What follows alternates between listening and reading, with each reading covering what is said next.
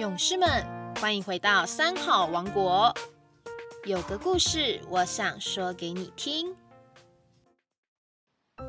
我是高雄市大树区孤山国小洪立琴校长，今天要来说一个故事给你听。故事的名称叫做《观音灵感的故事》。基隆有一对夫妇，结婚多年，一直没有孩子。他们向观世音菩萨祈求，希望观音送子，让他们能够延续传宗接代的香火。终于到了四十多岁，这一位妇人生下一个儿子。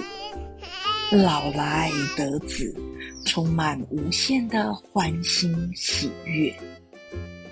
为了祈求孩子平安长大，他们常到寺庙里朝拜菩萨，为他重新装金，献上丰盛的花果供养。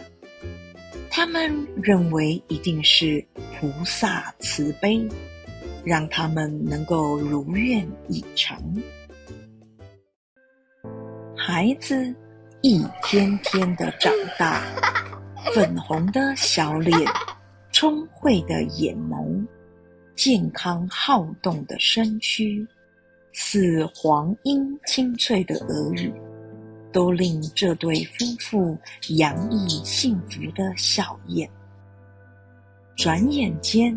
孩子三岁了，他们兴致勃勃，正筹备着孩子的教养计划。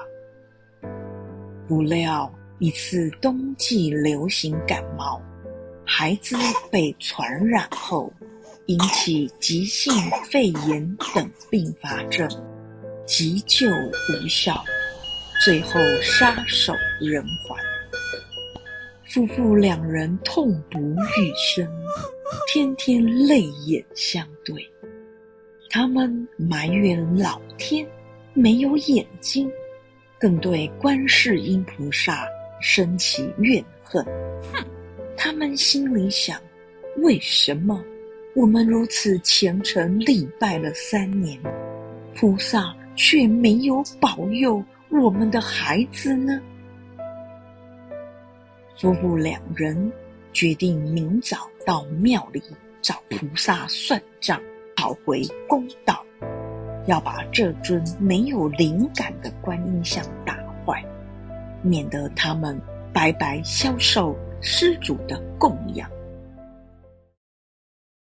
可是就在半夜里，观世音菩萨来到他们的梦中说。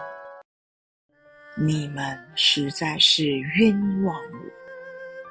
你们生了儿子，与我无关，那不过是你们之间的因缘业报。三年来，你们为菩萨装经、重整寺庙，我为了感念你们的善心。才帮忙替你们消灾解难。你们的儿子是个讨债鬼，和你们有深仇大恨。他准备让你们倾家荡产，最后送掉你们的老命。